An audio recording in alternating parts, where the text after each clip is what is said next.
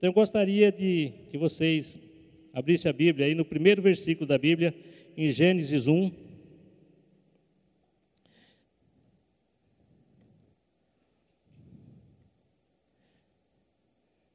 Acho que pode deixar a garrafinha, irmão. Melhor que a... Pode deixar a garrafa mesmo. Amém? Obrigado, irmão. Gênesis 1, fala assim que no princípio criou Deus os céus e a terra. Nós cremos que nós estamos aqui hoje porque um dia Deus criou os céus e a terra. E assim que ele criou os céus e a terra, ele deu a consequência, a continuidade da criação. Que ele criou os céus, criou a terra, viu a necessidade de criar o universo e ele criou todas as coisas. E assim como ele criou todas as coisas, ele também criou o homem né? E nós cremos que nós fomos criados com um propósito. Deus cria o homem quando ele forma o homem, ele cria o homem para que o homem tenha relacionamento com Deus. E hoje nós estamos aqui porque um dia Deus viu a necessidade de criar o homem para se relacionar com, com ele. Então nós vamos estar falando alguma coisa aqui hoje sobre a criação. E todas as vezes quando Deus criava no início, que ele foi criando todas as coisas, ele viu que era bom. Ele, quando ele terminava no final do dia, de toda a sua criação, ele contemplava e falava assim: não, isso é bom. Toda essa criação é boa.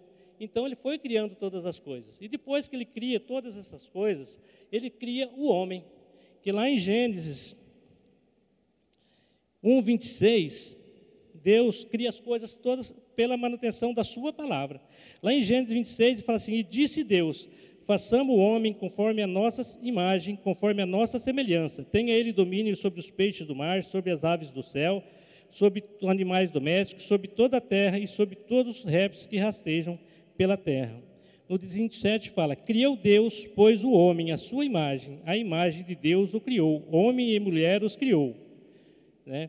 Então nós vemos aqui que Deus cria o homem, ele criou o homem para dominar toda a sua criação tudo aquilo que ele tinha feito só tinha valor porque o homem estava lá para dominar aquelas coisas. Então ele cria o homem com um propósito de dominar a criação.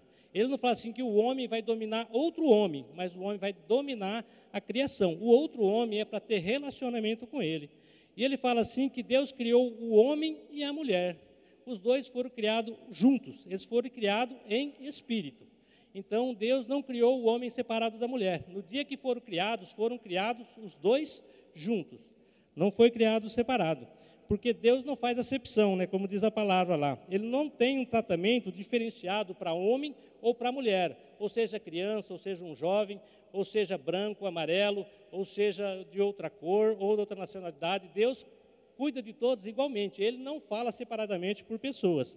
Porque Deus não vê o nosso físico, ele não vê a nossa aparência, não vê a nossa cor, mas Deus vê o nosso coração. É o que importa para Deus. Isso que é importante para Deus.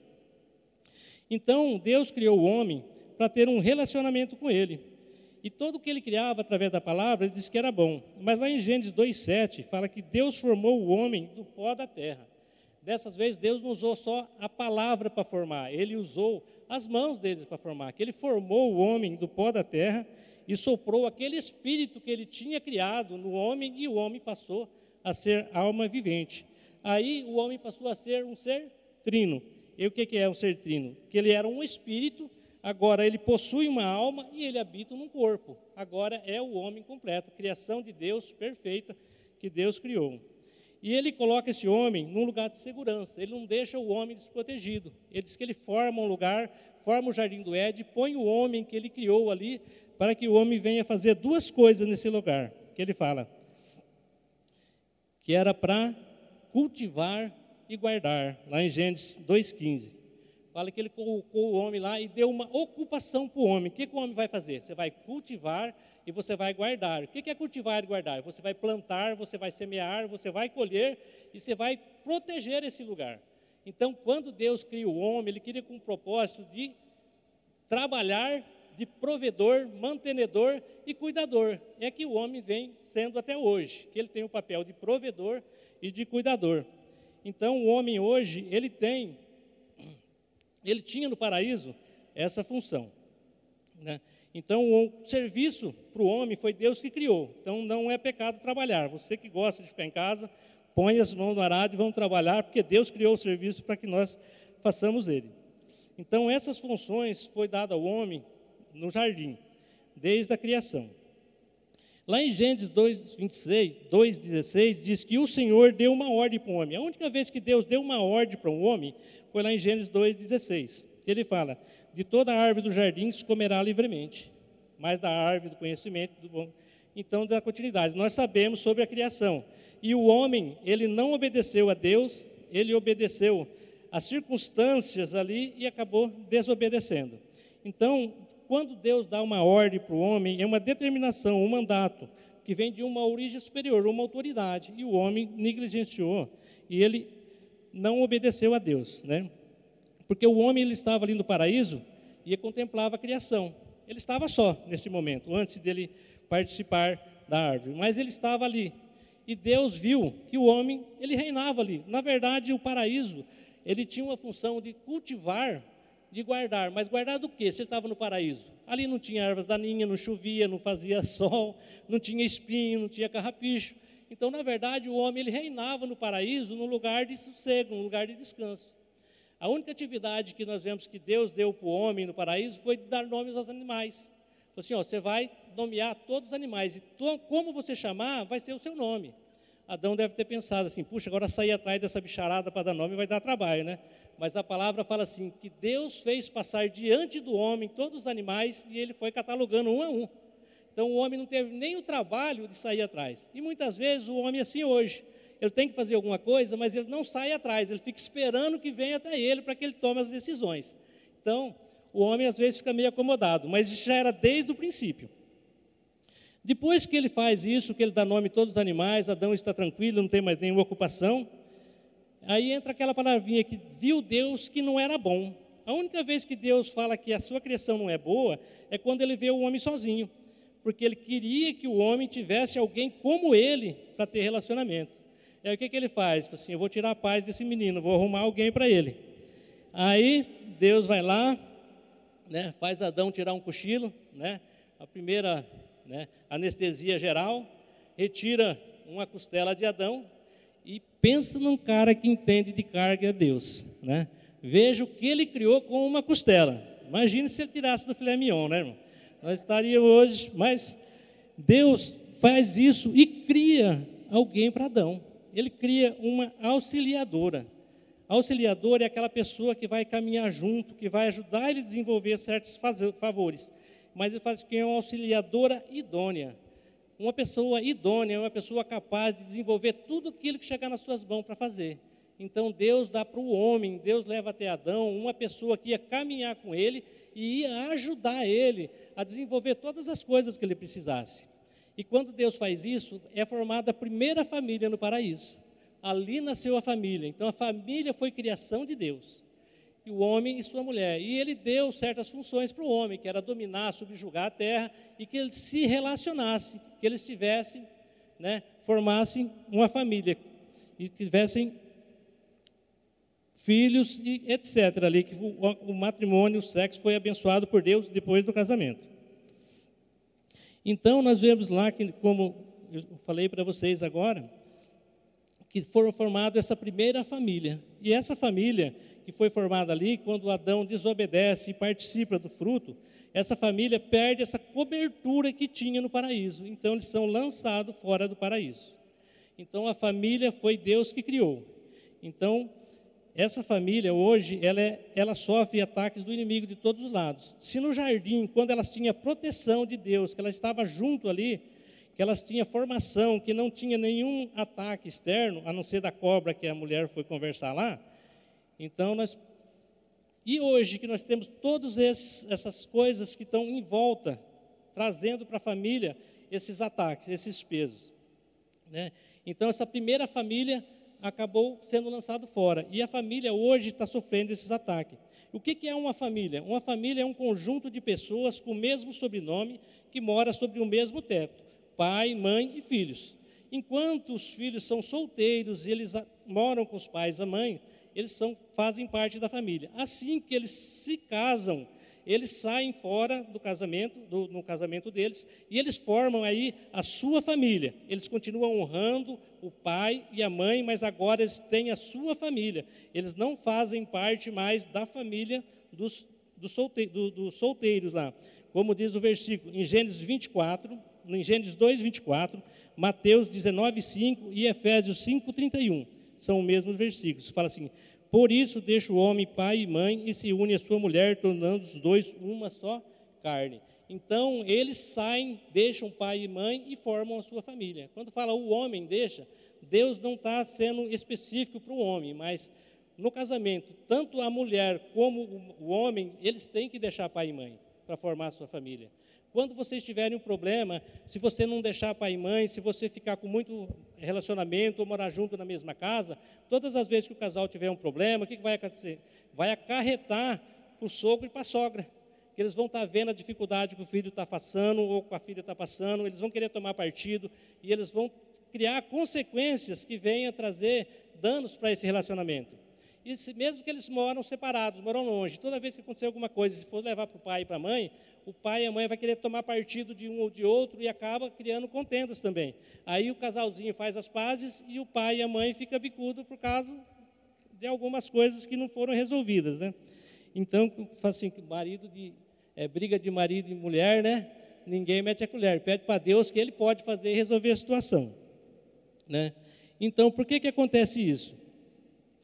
Porque ele se une. Quando ele se une, a palavra unir quer dizer grudar, agregar, ajuntar. Então, quando ele se une, duas pessoas se unem com a outra, eles se tornam um. Né? E a palavra fala assim que eles se juntam, se agregam. É como misturar café com leite. O café tem a sua propriedade, é gostoso. O leite tem suas propriedades, é gostoso. Mas quando você mistura os dois, eles não têm mais a propriedade de um e outro. Eles se fundem em um e eles se tornam um novo elemento. E ele é gostoso também, mas não dá para você separar mais. Depois que você misturou, já era. Assim tinha que ser o casamento hoje. O nosso casamento hoje deve ser dessa forma. Depois que você se ajuntou, a palavra fala que é até a volta de Jesus agora, né? Então nós estamos aguardando aí. Nós temos que aturar, né? E fazer com que dá certo. A palavra é, tem um artigo do Código Civil, lá no artigo 1511, que ele fala assim: o casamento estabelece comunhão. O que é uma comunhão? Uma comunhão é sintonia de sentimentos, de modo de pensar, agir ou sentir, ou fazer algo em comum. Então, o casamento estabelece essa comunhão plena de vida, com base na igualdade de direitos e deveres dos cônjuges. Então, o casamento hoje, ele traz para nós direitos iguais, mas ele traz deveres também, que nós precisamos cumprir. Porque esses deveres, muitas vezes, a gente é feito com juramento quando você vai lá diante do, de um padre, e você faz, ou de um pastor, eh, não importa, a gente, a gente se casa, a gente vai lá e faz esse juramento. E muitas vezes esse juramento vai se perdendo com o tempo, porque no dia do casamento é tudo alegria, é tudo bonitinho, está tudo certinho, né? Aí depois vem os problemas, e esses problemas vêm acarretar e as pessoas se esquecem desse juramento e acabam sofrendo danos no casamento.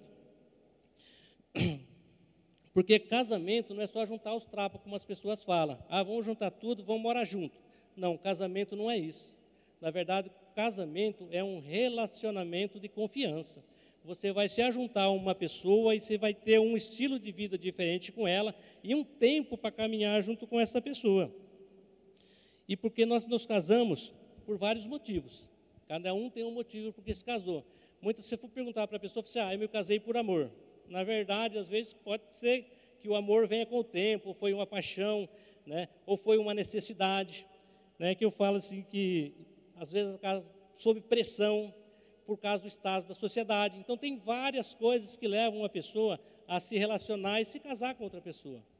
O meu casamento foi meio rápido também, que eu namorei três meses e me casei. Né? E estamos juntos há 37 anos. Casamos pela pressão, porque ela estava grávida também. Então não foi assim, porque morria de amores um pelo outro.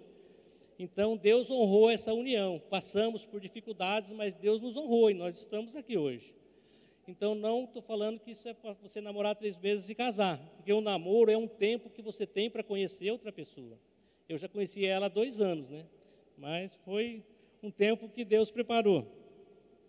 Então, porque geralmente, quando nós nos casamos, nós não, não casamos com alguém igual a gente. Geralmente, a gente procura alguém para se casar, alguém oposto a gente. Assim, eu não vou casar com alguém igual eu, com as mesmas ideias, com os mesmos pensamentos. As... Bom, primeiro tem que ser do sexo oposto, sexo diferente, para se casar.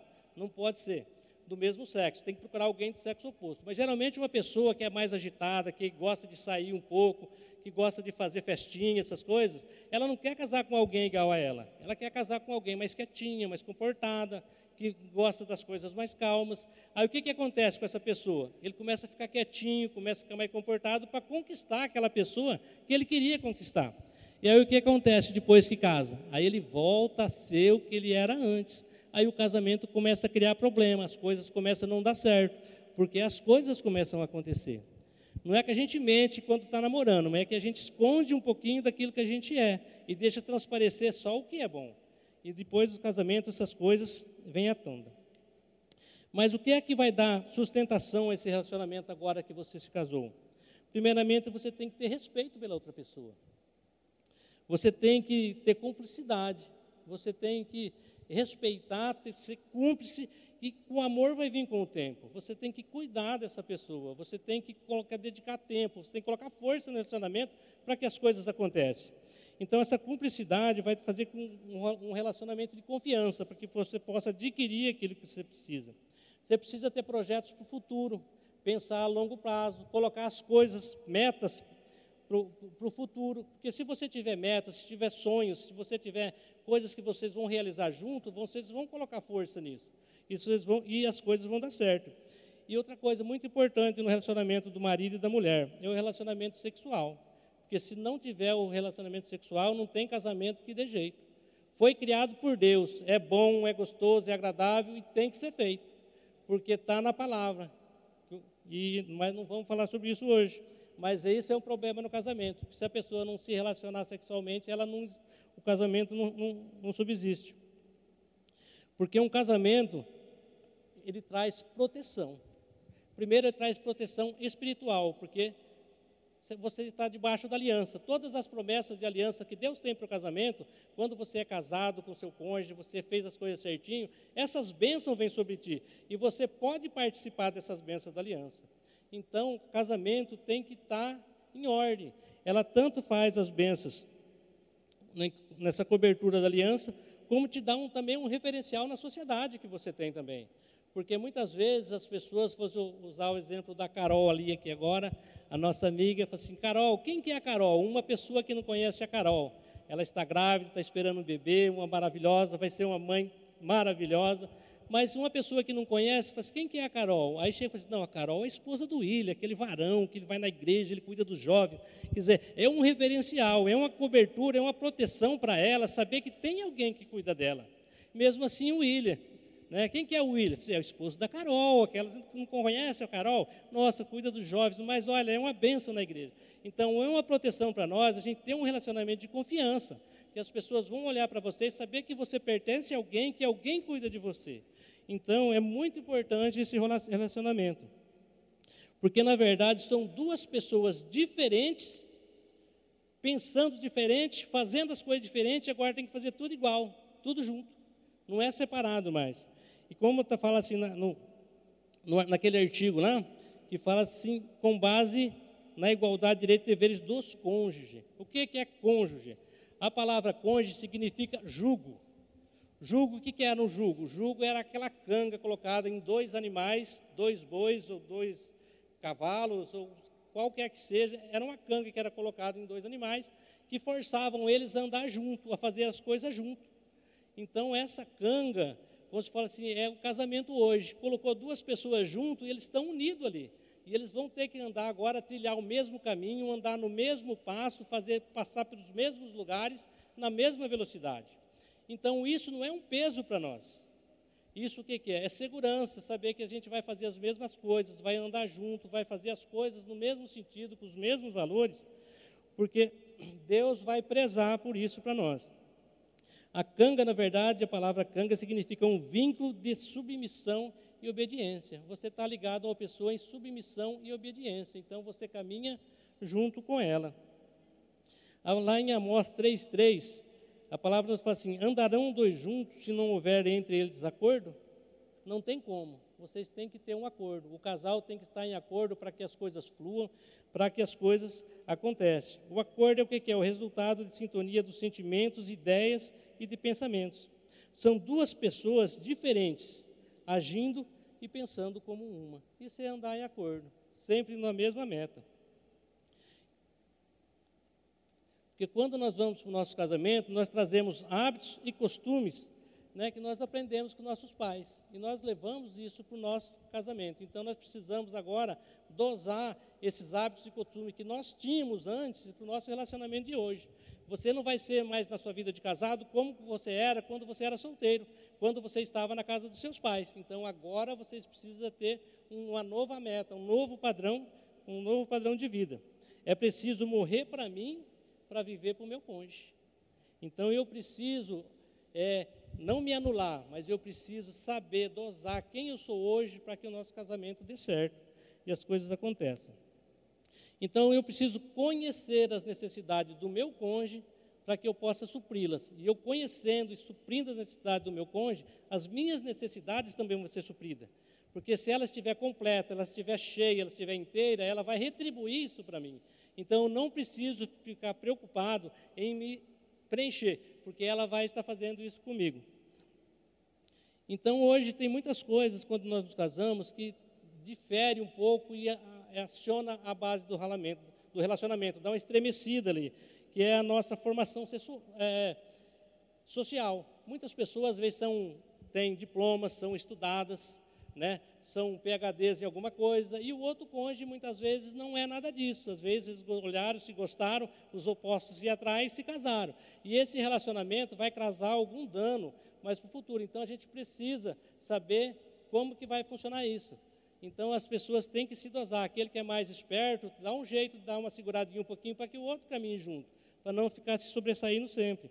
Então fala estilo de vida. Tem pessoas que gostam de uma ostentação, ele gosta de andar num carro zero, usar uma roupa de marca, fazer outras coisas. E as outras pessoas não. Às vezes, então, é, todas essas coisas criam um atrito no relacionamento. Porque muitas pessoas, às vezes, não têm até um poder aquisitivo para isso, mas eles querem fazer isso. E aí acaba causando algum dano. E outra coisa, a religião também. Muitas vezes a pessoa vai lá, ela quer casar com uma pessoa e ela acaba se infiltrando no meio delas para poder conquistar e depois que elas conquistam, elas saem fora. E aí fica, um não quer sair, o outro não quer ficar, e aí tem contenda também. Então nós precisamos estar né, procurando andar sempre com alguém que não seja extremamente diferente da gente, mas que ele seja uma pessoa social que consiga, que consigamos nos relacionar. Porque na fase do namoro tudo funciona, mas depois de casado, né, que é difícil, né? Porque na fase do namoro você consegue se dominar e você consegue, muitas vezes, se anular para fazer o que o seu namorado quer, ou a namorada. Mas depois que se casa, você bate o pé e não quer que seja assim. Então, nós vemos algumas coisas que vêm cair, causar atrito no relacionamento. E esses atritos, muitas vezes, desgastam. E muitas pessoas não conseguem colocar em ordem a casa por causa desses atritos, porque não chegam a um acordo de, da forma de viver. E nós vamos falar hoje sobre alguns acordos que nós né, tentamos no nosso lar para que as coisas funcionem. E várias maneiras. Eu vou usar uma, uma maneira aqui de chegar a um acordo. É, eu falei assim, vou usar uma maneira de uma máquina de lavar roupa que se quebrou do casal. O que, é que acontece? Essa máquina se quebrou. Um casal quer que a máquina seja consertada. O outro acha melhor que pegue, jogue fora e compre uma nova. E muitas vezes nós sabemos que, às vezes, ou tem que fazer uma coisa ou outra, não vai ter como ficar do jeito que está. Então, assim, uma pessoa mais prática, fala assim, bom, uma máquina custa mil reais, vamos supor assim, para consertar fica 300, né? e ela vai durar mais um certo tempo, e dá para usar. Então, você faz uma conciliação com a pessoa, você mostra para ela que vai funcionar, e ela acaba aceitando. Fala assim, não, então vamos consertar, porque vai durar mais certo tempo. Assim seria o correto. Mas muitas vezes não é assim que funciona. Porque essa, esses valores, muitas vezes, que as pessoas dão para as coisas, tem pessoas que não gostam de consertar, tá certo. Né?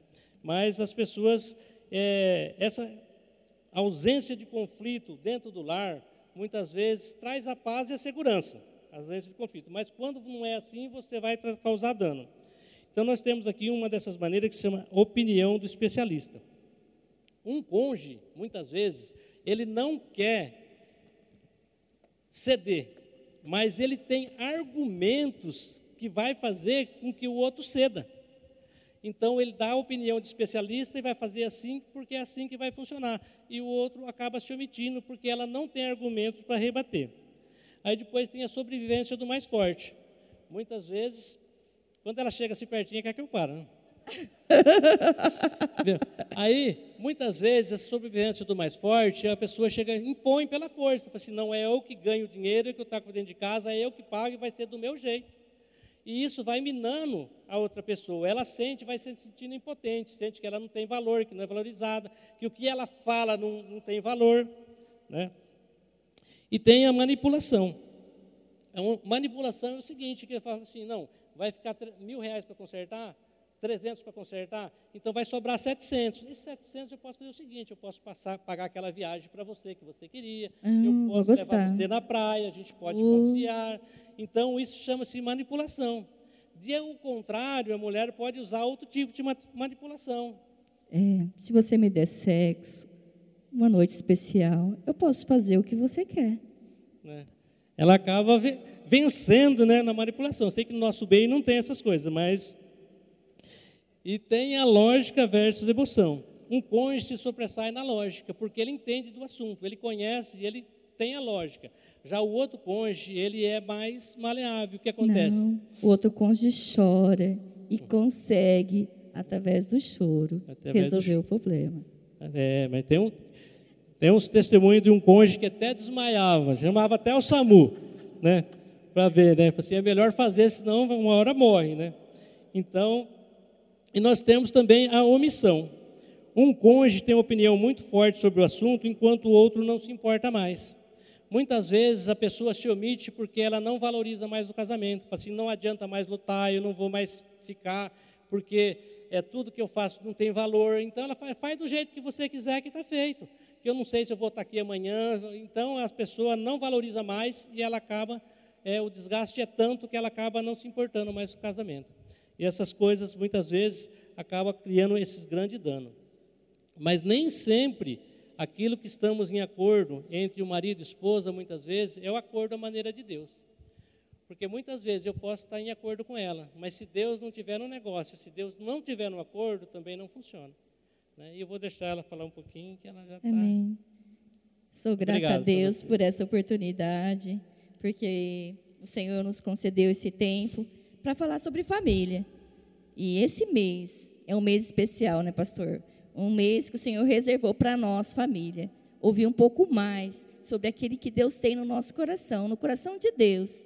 Porque família não nasceu no nosso coração, nasceu no coração de Deus. Nós somos apaixonados por família porque o que Deus trabalhou na nossa casa, na nossa família. Então é isso que nós desejamos. E eu sei que cada um que está nos ouvindo hoje, cada um que está aqui hoje, é porque deseja, anseia por famílias.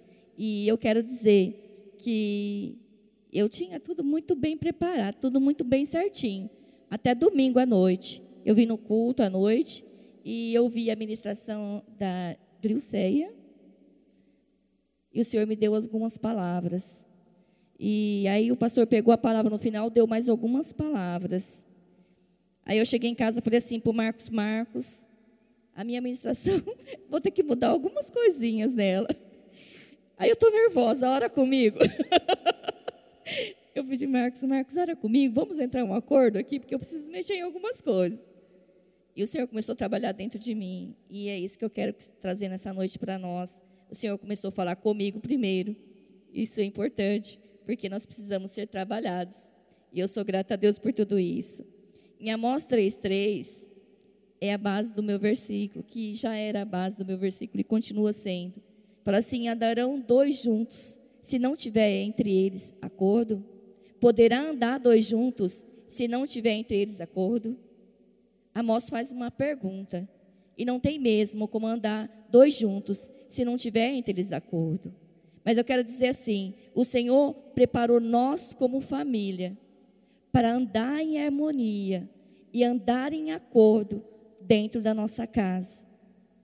Mas eu quero dizer que quando não há harmonia, quando não há acordo dentro da nossa casa, a nossa casa vira uma confusão.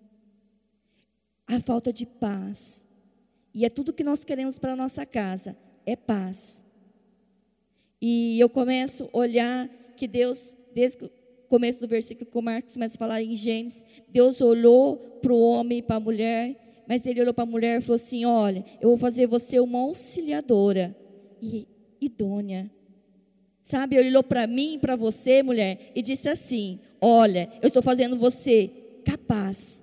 Eu estou fazendo você com todas as habilidades para que dentro do seu lar você possa trazer a paz, você possa trazer a harmonia, que você lá no centro da sua casa haja equilíbrio. O Senhor não nos criou para ser guiada pelas nossas emoções, que nem eu falei agora há pouco. Deus não, não nos criou para ser movida pelas emoções. O Senhor falou assim: que nós seremos guiadas pelo Espírito Santo de Deus. E é por Ele que precisamos ser guiados. Porque eu sei que quando nós somos guiados pelo Espírito Santo de Deus, o nosso lar, a nossa casa, vai haver diferença. E quando eu olho para esse versículo, eu vejo que a mulher, ela também é o suporte. É o suporte do esposo. O suporte é algo que sustenta, que traz tudo o que precisa para o lar. Por isso que Deus levantou e olhou para o homem e falou assim: ó, não é bom que ele esteja só. Eu falei uma auxiliadora. Então o homem não pode andar só. E ele falou assim: para que vivam juntos em harmonia, que eles sejam uma só carne. E quando eu começo a olhar para esse versículo, eu começo a ver que quando não há harmonia e quando não há paz dentro do lar, nós abrimos porta para que o inimigo possa entrar. Sabe? E eu, eu olhei o versículo que está lá em Marcos 3, 24 a 27, que o Senhor diz que casa dividida não subsiste. Foi o versículo que o pastor falou domingo. E ele falou assim: em 3, Marcos 3, 24 a 27. Pois, se um reino se dividir contra si mesmo, o tal reino não pode subsistir. E se uma casa se dividir contra si mesmo, a tal casa não pode subsistir. E se Satanás tem se levantado contra si mesmo, está dividido, tampouco pode subsistir, antes tem fim. Pois ninguém pode entrar na casa do valente e roubar-lhe os seus bens, se primeiro não amarrar o valente, então saqueia toda a sua casa. Eu quero dizer para você que esse versículo falou muito comigo.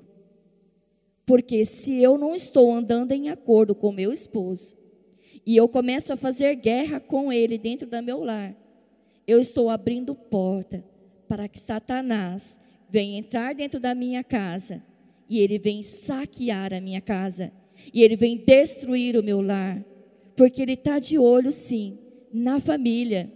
O projeto de Deus, ele quer destruir exatamente o que Deus criou a família. E eu continuo, e eu lembro desse versículo, eu lembro de uma ministração que a Juliana falou. Ela falou assim: Eu não quero ser, ela estava mencionando para as mulheres, eu não quero ser eu que venha amarrar o meu valente. Eu quero dizer para vocês, eu também não quero ser a pessoa que vai amarrar o meu valente para que Satanás entre na minha casa e saqueie a minha casa. E eu sei que você, mulher que está me ouvindo nesta noite, não quer também amarrar o seu valente para que ele possa entrar na sua casa e saquear a sua casa e roubar os seus bens, roubar os seus filhos e destruir a sua casa. Nós não queremos ser. E ele fala assim: continua. Lembrando mais que a mulher, quando ela não está em acordo, ela está liberando Satanás para entrar no seu lar. E eu quero dizer então que nós devemos concordar com tudo, Marilza? Eu vou concordar com tudo agora dentro da minha casa? Não. Nós vamos buscar uma harmonia, nós vamos orar juntos, vamos estar juntos. E eu lembro sempre que eu ministrei sobre um, algo, falei assim: o homem é o cabeça, mas eu posso ser o pescoço, eu viro para todos os lados. Eu já ministrei sobre isso. E Deus falou comigo hoje, quando eu estava orando, quando eu estava buscando o Senhor. O Senhor não me criou para ser o pescoço. Deus me criou como a costela. Deus não quis me criar do pescoço. Deus me quis me criar da costela do Marcos. Porque da costela eu vou estar junto. Eu vou andar juntos. Nós vamos ser um. Eu não quero ser o pescoço. Eu me recuso a ser o pescoço. Eu quero andar juntos. Eu quero andar em harmonia. Eu quero que a minha casa nós andamos em harmonia, para que possamos fluir juntos. E Satanás querendo destruir esse projeto, que foi o projeto que Deus criou. Ele vai tentar a todo custo, porque a palavra diz que Satanás ele anda ao derredor, rugindo como um leão, buscando a quem possa tragar.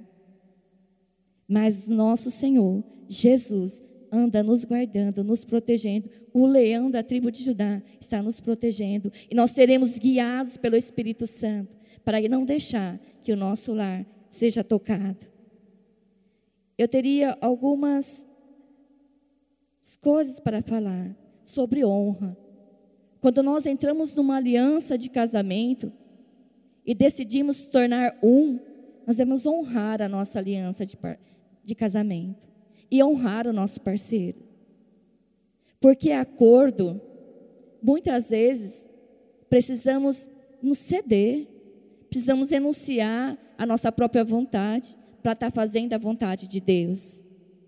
E lá em João 5, a 30, a parte B, fala assim que Jesus falando: Eu não procuro fazer a minha própria vontade, mas a vontade daquele que me enviou. E disse também Jesus em João 4:34: A minha comida consiste em fazer a vontade daquele que me enviou. Nossa, quando eu fiquei pensando sobre esse versículo, ele falou assim: a minha comida consiste em fazer. Comida é algo que eu faço todos os dias. É algo que eu estou fazendo. Eu preciso me alimentar pelo menos três vezes por dia. Você também. Então, Jesus disse: a minha comida consiste em fazer a vontade daquele que me enviou. Então, quer dizer que eu também tenho que aprender a fazer a vontade de Deus. Eu tenho que renunciar também, muitas vezes, porque o casamento significa você renunciar para o seu eu e viver agora para o nós. É nossa casa, é nossos filhos, é nossa dívida, é nossos bens. Tudo que é seu é meu agora. É tudo compartilhado. E para que isso aconteça, nós temos que muitas vezes deixar o eu morrer. São coisas simples, pequenas coisas, que destrói muitas vezes nosso relacionamento dentro da nossa casa.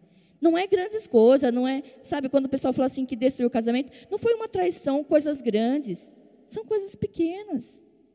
Do seu dia a dia, do seu arroz com feijão, que você tem que renunciar ao seu eu e satisfazer o seu cônjuge, fazer para agradar a ele. Senão você poderia ter ficado solteiro, né? Na sua casa, fazendo a sua própria vontade, o seu próprio eu. Quer ficar fazer a sua própria vontade, fique solteiro, viu, solteiros? Quer casar? Vai fazer a vontade do seu cônjuge. Vai fazer tudo para que haja paz dentro do lar. E eu vou para a reta final. e o Senhor diz lá que Ele deu a Sua palavra para nós, como guia, como manual. E nós conhecendo a Sua palavra, nós vamos conhecer a vontade de Deus e vamos conhecer a vontade do nosso cônjuge. E ele fala em Romanos é, 8, 26 a 27, que da mesma maneira que o Espírito Santo nos ajuda em nossas fraquezas, porque não sabemos orar como convém, porque o próprio Espírito intercede por nós com gemidos inexprimíveis. Sabe? O Senhor, Ele sabe das nossas fraquezas e das nossas limitações.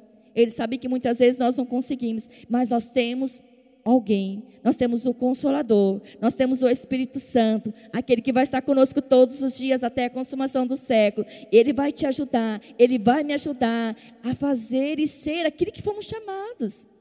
Nós somos chamados para andar em família, para andar como um casal, andar como um cônjuge, andar como Marcos diz, como uma canga, aonde um vai, o outro vai. Não tem como um querer ir para o outro lado. Se eu decidir ir para outro lado, eu vou sofrer consequências. Vou trazer danos para minha casa, eu vou trazer danos para a minha família. Então agora eu tenho que morrer para o meu eu, para que eu possa cumprir a vontade daquele que me enviou. E eu sou grata a Deus por esta palavra, porque o Senhor fala assim, lá em Efésios 5, 23. Marido, 5, 23. Porque o marido é o cabeça da mulher, como também Cristo, cabeça da igreja, sendo ele mesmo o salvador do corpo. Sabe? Nós somos herdeiros da mesma graça de vida. Isso não vai tirar a sua autoridade e poder como cabeça. Mas decida hoje, você, homem que está aqui, decida que não agirá sem um acordo da sua mulher. Porque o acordo é muito importante. Onde há acordo, a bênção do Senhor está. Então, o tempo que você gasta para chegar em acordo à maneira de Deus é muito maior do que o tempo que você gasta muitas vezes para resolver uma questão mal resolvida, algo que você fez errado, que traz prejuízo, que traz consequências. Então, invista tempo orando e buscando o acordo à maneira de Deus. Muitas vezes o acordo não vem da noite para o dia. Por isso que nós temos que investir tempo, dedicar, para que possamos chegar a andar em acordo, como família, para que a, a bênção do Senhor esteja sobre o nosso lar. E eu quero dizer que nesse tempo que nós estamos buscando o Espírito Santo, eu sou grata a Deus, porque eu e o Marcos, nós trabalhamos juntos e vivemos juntos 24 horas por dia. Então, nós erramos temos 37 anos de casado. Quer dizer que vocês não erram? Não, nós erramos muito, ainda. Só que talvez coisas que vocês er, erram, nós não erramos mais, porque nós já temos um, um período de, de caminhada. Mas ainda erramos, ainda precisamos andar em acordo, ainda precisamos depender do Espírito Santo. Nós somos dependentes dele. E esta era a palavra, pastor, que o Senhor nos deu para que possamos estar direcionando para você, família. Ainda temos mais duas quinta-feiras. E essas duas quinta-feiras Deus vai falar muito conosco ainda. Então eu quero convidar você que está me ouvindo.